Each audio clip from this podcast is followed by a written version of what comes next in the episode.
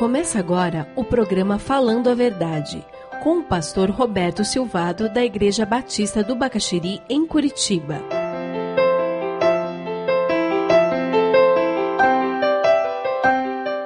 Nós estamos estudando o sexto mandamento hoje. É um mandamento bem pequenininho, Êxodo 20, 13. Não matarás. Acabou a leitura, o texto bíblico é bem comprido. Êxodo 20, 13. A vida humana sempre tem valor. Vida sem valor é o que nós encontramos na sociedade. Nós vivemos em uma sociedade em que a vida é tratada como se ela não tivesse valor. Você já parou para pensar por que, que a nossa sociedade lida com o ser humano com essa perspectiva? O valor da vida humana, ele só pode ser percebido quando nós temos uma perspectiva de eternidade. Porque nós vivemos numa sociedade secular, secularizada, uma sociedade que retirou Deus do cenário, que retirou a eternidade do cenário. Ela percebe a vida humana a partir do concreto, a partir do hoje, do já, imediatista. Ela percebe a vida humana a partir do utilitarismo. Então a vida humana ela se torna muito pouco valorizada. O tempo é curto, o hedonismo predomina de aproveitar tudo que existe sem medir as consequências, porque afinal vamos morrer mesmo. Quando nós olhamos a vida humana do ponto de vista da eternidade, nós vivemos com a consciência de que essa vida é uma preparação para a vida eterna. Vivemos sabendo que um dia nos encontraremos com Deus. Então nós podemos perceber os dias e entender o que o salmista diz sobre contarmos os nossos dias para alcançarmos corações sábios. Agora, falar sobre esse mandamento para pessoas que separaram tempo num domingo para vir numa igreja, será que é necessário? Não matarás. Será que é necessário? Dá a impressão que é chover no molhado, ou quem sabe é tão relevante quanto chuva num oceano, né? Será que é necessário numa igreja, pessoas que estão numa igreja, nós estudarmos as implicações deste mandamento? O que de fato Deus quer nos dizer e nos ensinar quando Ele coloca isso como uma das leis: não matarás. O verbo no original, ele talvez devesse ser traduzido literalmente para não assassinarás. Essa seria a, a tradução mais literal do termo. Não assassinarás querendo relacionar com o conceito de que é proibido tirar a vida do próximo. Isso não tem nada a ver com defesa própria. Existe uma questão ética envolvida com relação a quando você tira a vida de alguém defendendo a tua própria vida. Um bem maior da subsistência é um mal menor não é que Deus em algum momento tivesse a intenção de que nós um dia viéssemos a tirar a vida de alguém, de forma alguma. Porém, o mal menor é você tirar a vida de alguém que está tentando tirar a sua. Então, quando você se defende e nessa defesa da sua vida, na ameaça à sua vida, você tira a vida de alguém, você não está quebrando esse mandamento, você está lutando para preservar um bem maior que a sua existência.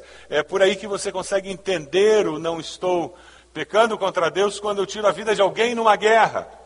Não é o ideal de Deus, mas é uma situação de preservação, de subsistência, sobrevivência. Esse mandamento está vinculado a tirar a vida do próximo, como Caim fez com seu irmão. O primeiro assassinato da história humana, por inveja. Ele escolhe, decide tirar a vida do irmão por inveja. É sobre isso que esse mandamento fala. Quando Davi tira a vida de Urias, lembra?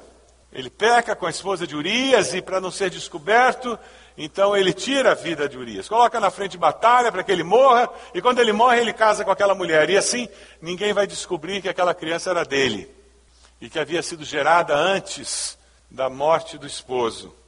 Isso é quebrar esse mandamento. E nós não podemos tirar a vida do próximo, porque a vida é um presente de Deus, é um dom de Deus. E porque ela é dada a nós por Deus, Deus é aquele que pode determinar tanto o princípio quanto o fim da vida.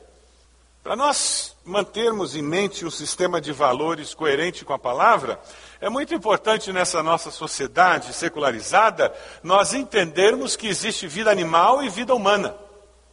Para você, existe uma diferença entre vida animal e vida humana? Ou é tudo a mesma coisa? Muitas pessoas em nossa sociedade não diferenciam. Quando nós morávamos na Inglaterra, eu estava dando aula nas faculdades batistas na Inglaterra, ah, nós vimos uma senhora, jovem senhora, que morreu atropelada por um caminhão. Ela estava fazendo um protesto, ela era vinculada a uma sociedade protetora de animais, e eles estavam fazendo um protesto contra a maneira como gado era sacrificado para fazer corte de carne para nós comermos.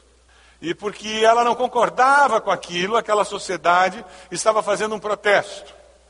E naquele protesto eles tinham ficado na estrada e todo aquele tumulto e um caminhão passou por cima dela e ela foi atropelada e veio a falecer. E ela foi transformada em mártir do movimento. Tudo pela valorização da vida animal.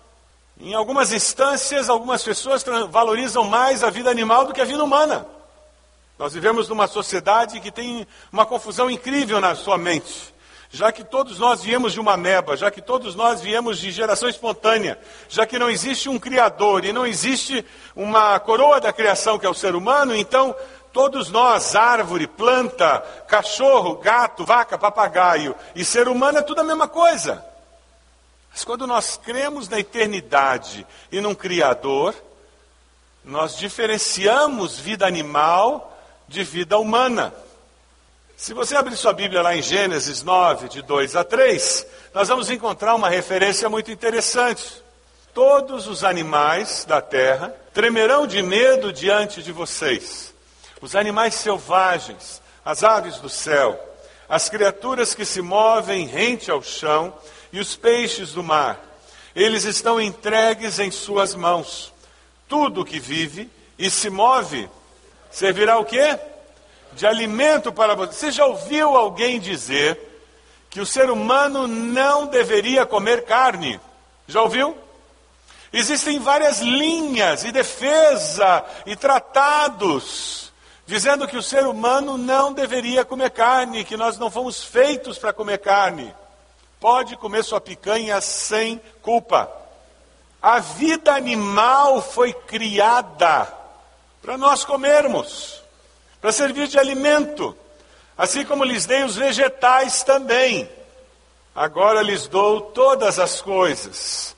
O nosso problema de saúde não é porque nós comemos carne, é porque nós comemos mal.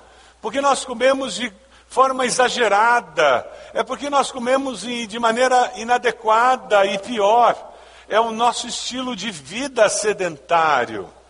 Deus não nos fez vegetarianos e não existe virtude em ser vegetariano de forma alguma. Esse mito da vida animal tem feito algumas pessoas tratarem seu cachorro, seu gato, melhor do que tratam os filhos. Algumas pessoas investem mais dinheiro em cachorro e gato do que em crianças. Tem famílias que se recusam a dar oferta para um lar batista esperança, mas gastam uma fortuna com cachorro e gato. Eu não tenho nada contra cachorro e gato. Mas cachorro e gato é cachorro e gato. É só isso. Não tem alma. Tem até livro escrito tentando encontrar lugar no céu para cachorro e gato. É irracional, por mais inteligente que pareça. Ele é condicionado. Ele aprende por condicionamento. Não tem neurônio suficiente para raciocinar. Não tem ligação suficiente. O que ele faz é ligação de condicionamento mental.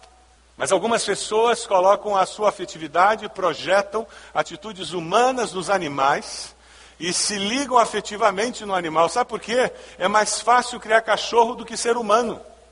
Porque cachorro, quando eu viajo, eu entrego para alguém cuidar, ou quando eu saio para vir à igreja, eu tranco o cachorro na área de serviço. E os vizinhos que escutem os latidos. Vida animal e vida humana são diferentes. É quando nós estamos desequilibrados na nossa percepção do que é vida, é que nós começamos a igualar a vida animal à vida humana. A vida animal tem valor, foi criada por Deus, mas ela é vida animal. A vida humana foi criada à imagem e semelhança de Deus. Esse mandamento está vinculado à vida humana. É por isso que em Gênesis 4:10 a palavra nos diz: Disse o Senhor: O que foi que você fez? Escute: da terra o sangue do seu irmão está clamando.